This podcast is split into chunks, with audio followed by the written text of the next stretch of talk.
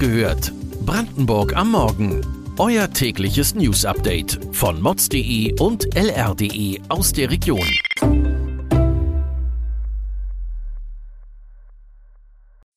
Guten Morgen an diesem 28. Oktober.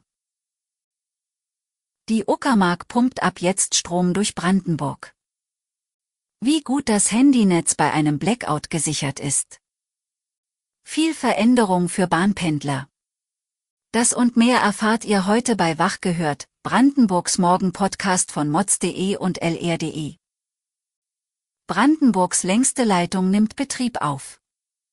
Die Uckermark-Leitung soll Windstrom aus der Uckermark nach Berlin transportieren. Ab heute werden durch die ersten 40 Kilometer Energie fließen. Insgesamt ist die Leitung 115 Kilometer lang. Für alle Beteiligten ist dieser Schritt sicherlich eine Erleichterung, da die Fertigstellung der Leitung 17 Jahre dauerte. Zum Vergleich, das erste iPhone kam 2007, also vor 15 Jahren auf den Markt. Der Geschäftsführer des ostdeutschen Übertragungsnetzbetreibers 50 Hertz erklärte im Interview mit mods.de, dass die reine Bauzeit lediglich zwei Jahre betrug. 15 Jahre sind aufgrund von politischen Diskussionen, Rechtsstreitigkeiten und Bürokratie verstrichen. Übrigens wird auch Polen Strom aus der Uckermark erhalten. Ob es noch weitere Leitungsprojekte geben wird und wie hoch die Gefahr eines Blackouts ist, lest ihr heute auf mods.de.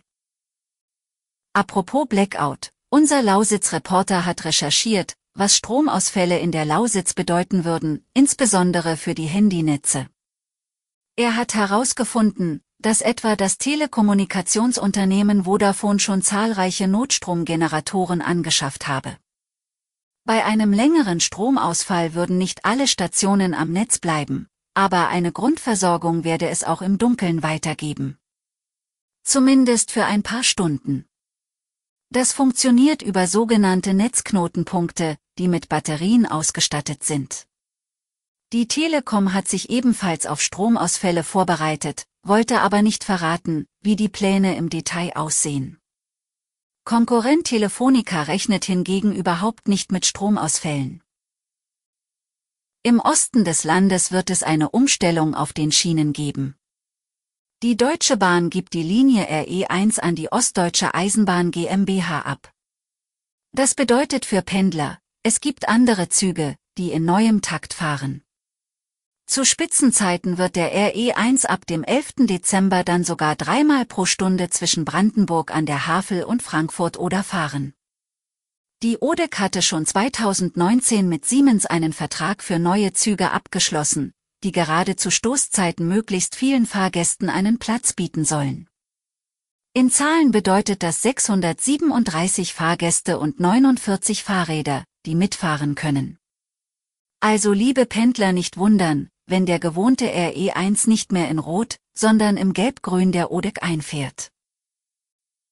Gestern rückte ein Sondereinsatzkommando der Polizei in Forst aus. Und das war geschehen. Offenbar wurde ein Mann bei Gartenarbeiten mit einem Pfeil beschossen. Es besteht die Vermutung, dass sich der Schütze gestört gefühlt haben soll. Doch leider handelte es sich bei der Waffe um kein Kinderspielzeug, sondern wahrscheinlich eine Armbrust. Der Angreifer wurde von den Beamten festgenommen. Glücklicherweise ist niemand verletzt worden. Die Untiefen Brandenburgs beleuchten wir monatlich in unserem Crime Podcast Akte Brandenburg. Heute erscheint die fünfte Folge. In dieser geht es um einen Fitnesstrainer aus dem Spreewald, der nach Thailand auswandert. Im Tropenparadies Phuket verliebt er sich in eine Thailänderin. Doch schon bald wirft er der Frau Untreue vor und tötet sie. Im Podcast beleuchten unsere Reporter die dramatische Verbrecherjagd in Thailand. Allerdings ist der Verbleib des Spreewälders bis heute ein Rätsel. Warum, das hört ihr ab jetzt bei Akte Brandenburg, Mord auf Phuket.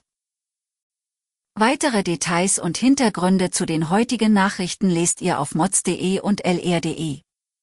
Wir versorgen euch jeden Tag mit frischen Informationen aus der Region.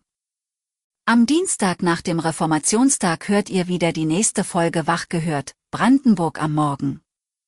Kommt gut in den Tag.